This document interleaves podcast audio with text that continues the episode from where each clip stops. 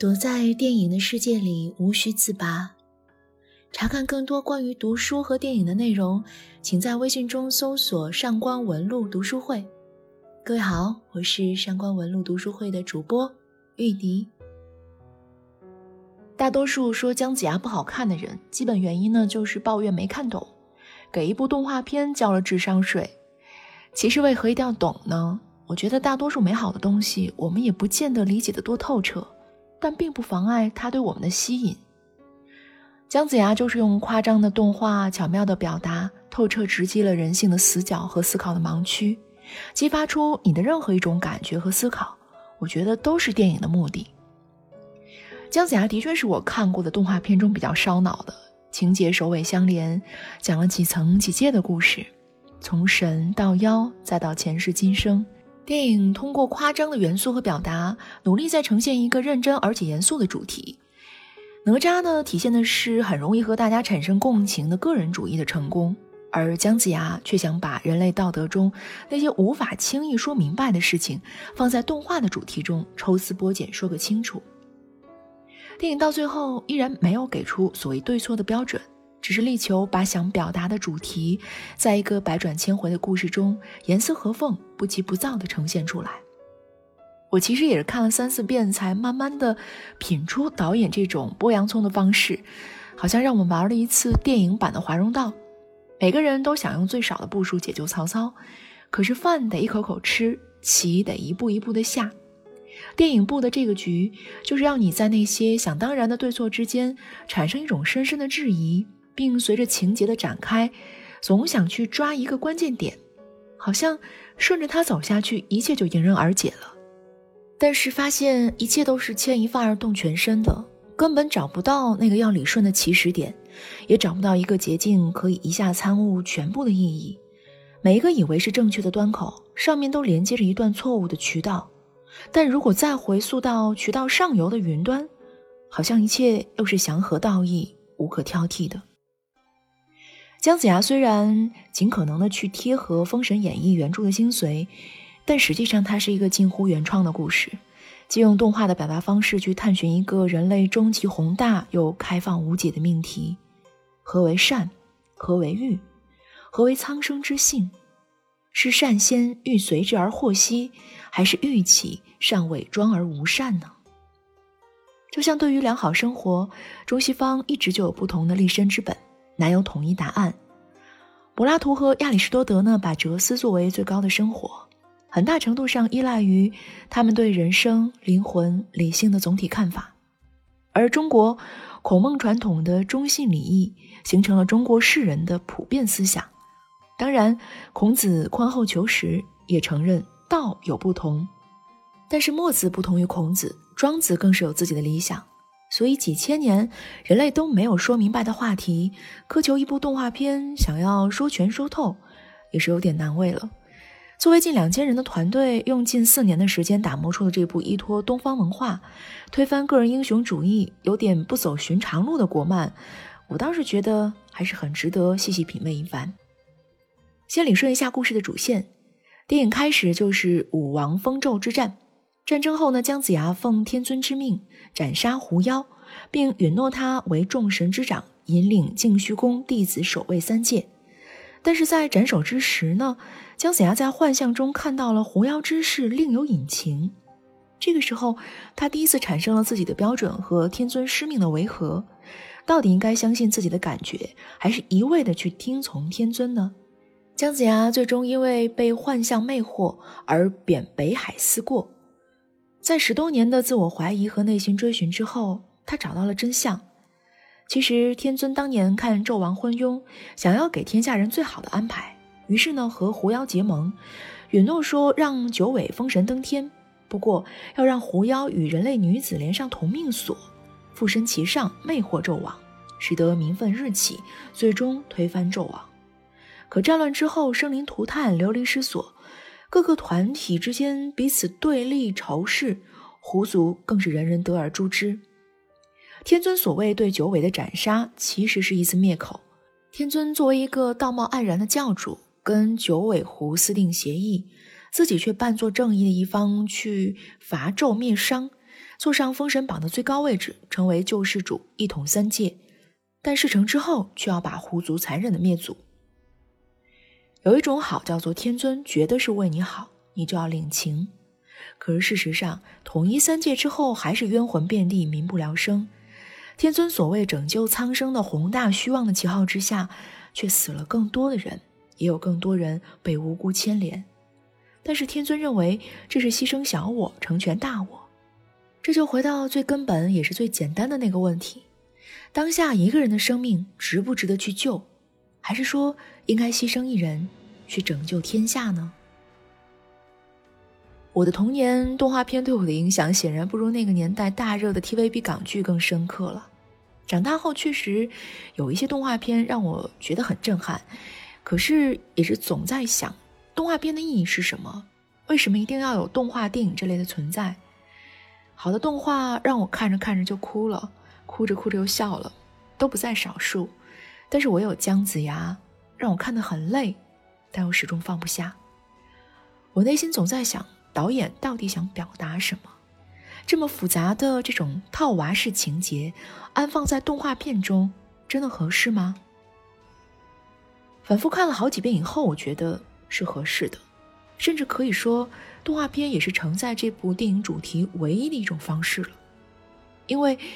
从一开始，电影就没有选择要和受众去共情，也不在剧情上刻意讨巧，也没有在试图最后，当然除了彩蛋哈，让光明和善恶去浮现，他只是带着我们去认真的讲了一个故事而已。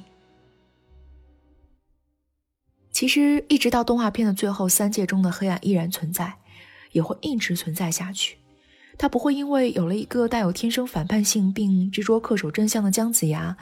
就有什么改变，但是姜子牙这个人设确实让电影在个体与苍生、个人与体制、个例与社会的对峙中，有了一个努力去寻找答案、辨别是非的过程。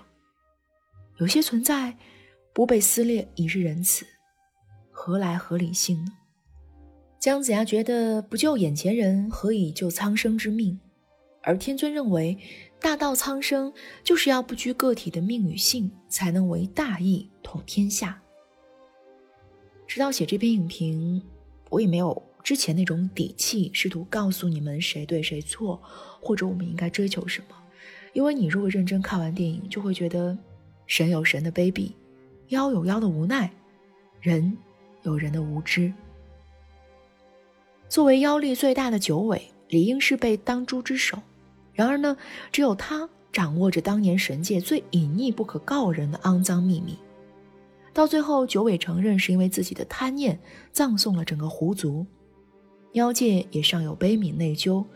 只不过到最后，他们的迷途知返依然停留在报仇的层面，认为只有用更多的血腥杀戮才能挽回亡灵之冤。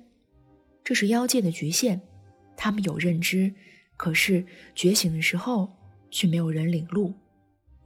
那么，一手制造了三界惨剧，导致白骨累累的天尊，到最后的最后，依然觉得自己的行为是神圣高尚又无私无欲的。从这个角度，是不是可以说神连自己的局限在哪儿都不知道？又何尝不是更深层次的悲哀呢？到底什么是仁义救赎？或许就是最后姜子牙为了救小九，要斩杀九尾时候说的话。是妖是人，不可欺，不可操纵，不可不救。很多时候，我们不是不知道善恶是什么，我们只是不知道他们明确的边界在哪里。可能你眼中的问题，却是别人的解决方案，而你眼中的方法，却是别人制造麻烦的开端。庄子不是说过吗？夏虫不可语于冰。自从姜子牙上映，拿他和《大圣归来》还有哪吒对比的人就络绎不绝。后两部在豆瓣的评分都是在八点五，而姜子牙却不到七分。有人说这是国漫的悲哀，一个源自《封神演义》的故事都讲不好，还想附带那么多价值观，叮叮当当的给谁听啊？但是我觉得姜子牙选择这样讲故事本身就很大胆，他把一个神话拍摄成了一个励志又极为现实的公路片。不给你喂鸡汤，也没打算给你注鸡血，就算有时候给你点鸡汤，也不给你勺子。所以，有些看《喜羊羊》和《熊出没》这类动画片看惯的人就很不爽，觉得电影在调戏自己的智商，讽刺说把堂堂一个姜子牙，竟然拍成了中年危机老男人的自我救赎。姜子牙和苏妲己，一个是神，一个是妖，但是他们都在寻找，一个在找真相，一个在找身份，至少他们都是真实的，并在回归的路上努力找寻。而高高在上统领众生的天尊，他都不敢寻找，因为周边全是谎言编织的虚体，连众生都是虚幻的。摧毁一个个活生生个体的天尊，总是在口口声声说要解读苍生，其实苍生才是天尊心里最大的幻象。这让我想到《倩女幽魂》里都是那种行尸走肉、空壳的朝廷命臣，他们有什么不同呢？人有时候比妖可怕。他打破了传统意义讲故事的方式，就是那种从一个故事让你得到一个明确的结论，或者是认清敌我，从此正道沧桑。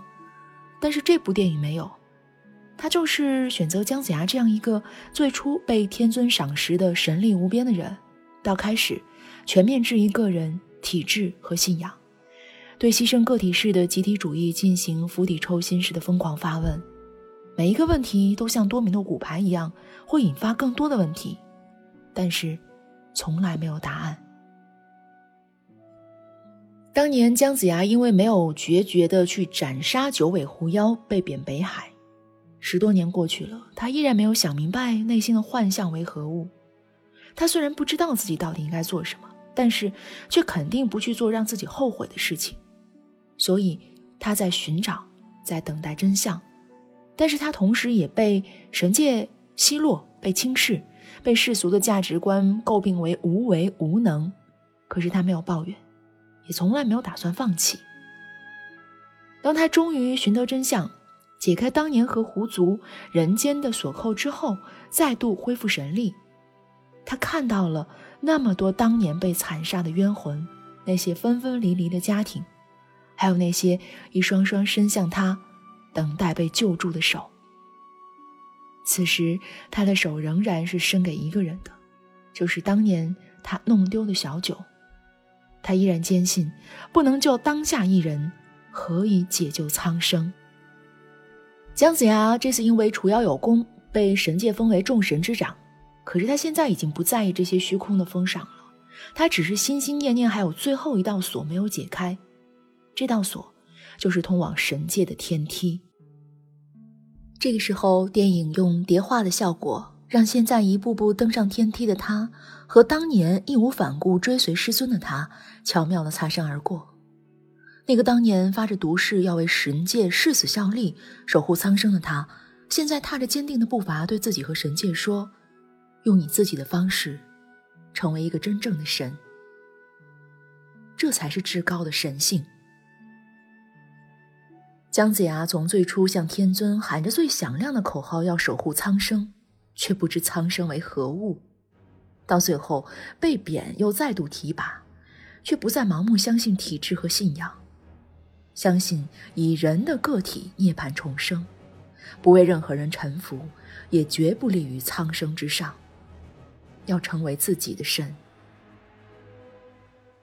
天尊说：“姜子牙。”这是我对世间做的最好的安排。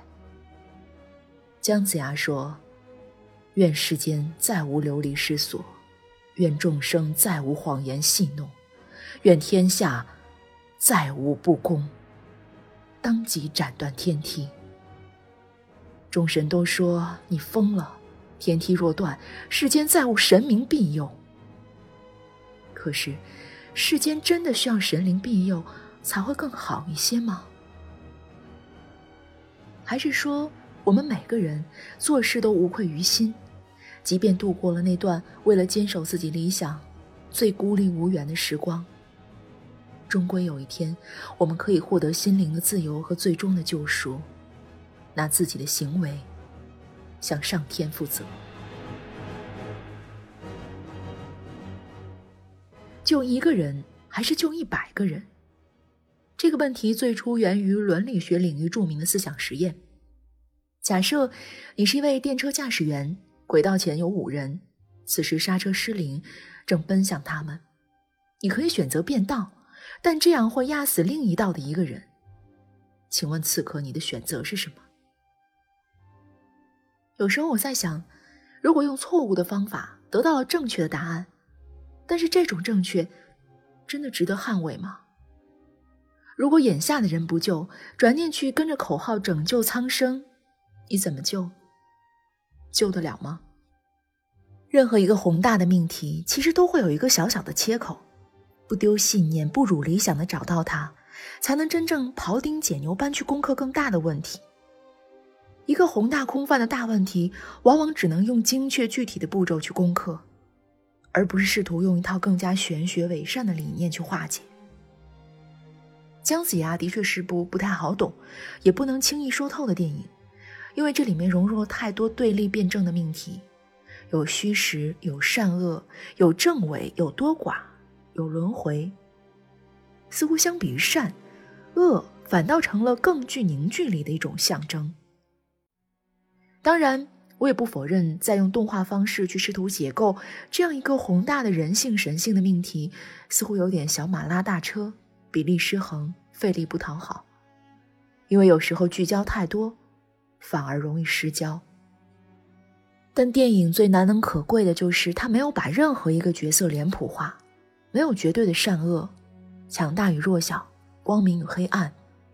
这些关于宿命论、生命价值的思考和价值导向，个人觉得还是很深刻的，有点像早期宫崎骏的成人电影。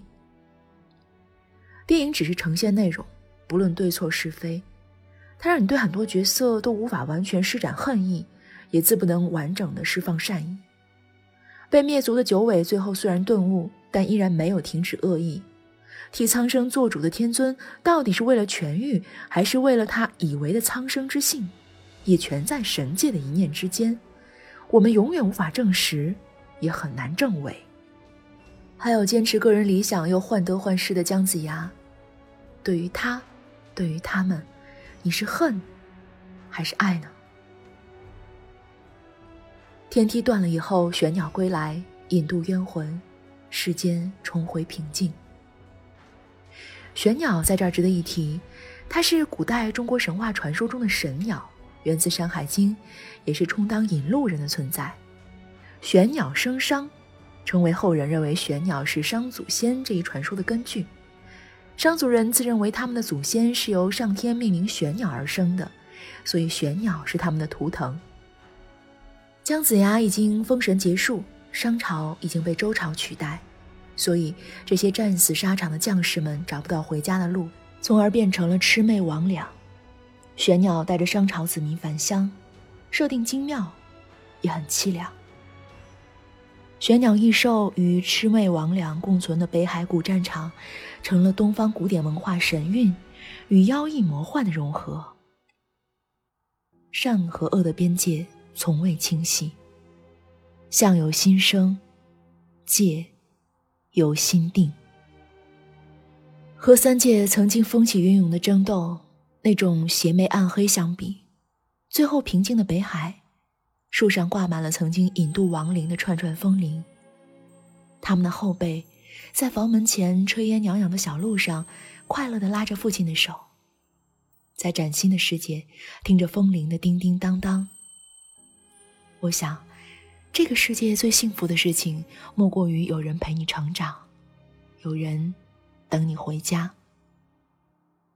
画风舒服的好像袅袅春风，又不自知。姜子牙斩断天梯后，依然坚守自己的誓言，做自己的神，度化苍生，超引亡灵。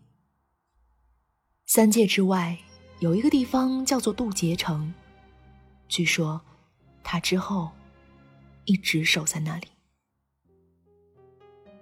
大雪节气了，这个时候天南海北更加的寒冷，北风呼啸，阴雨潇潇，雪反倒成了视觉上唯一给人温暖的事物。路上的行人蜷缩在厚厚的外套里，行色匆忙。二零二零年最后一个月，时间在每个忙碌的人耳边打着响指，似乎想再造点声势。可是，越想利用时间，越是被时间利用。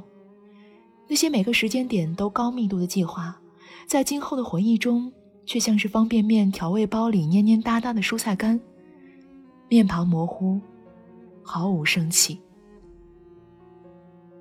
忽然想到张爱玲在《红玫瑰白玫瑰》中所说：“这个世界有许多人，可是，他们不能陪你回家。到了夜深人静，还是生死关头，那个时候。”只有一个深爱你的人，或者就是寂寞。这样想着，内心一阵灼烈的凄惶。天冷了，愿我们每个人都愿意，也都能早点回家。